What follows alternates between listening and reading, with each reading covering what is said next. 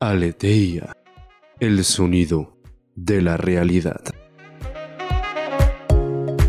A lo largo de la vida del ser humano, este se va a ir encontrando con muchos problemas, situaciones de conflicto, paredes metafóricamente hablando, cosas que lo van a frenar en su camino.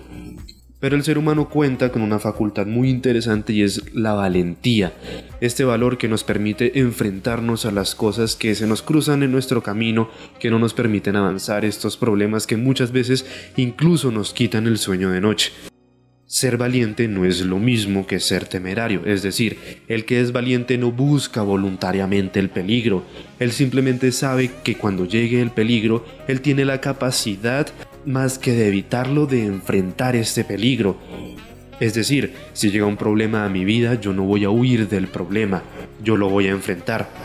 El temerario es aquel que busca las situaciones de peligro, es decir, voluntariamente se arroja de un avión con un paracaídas.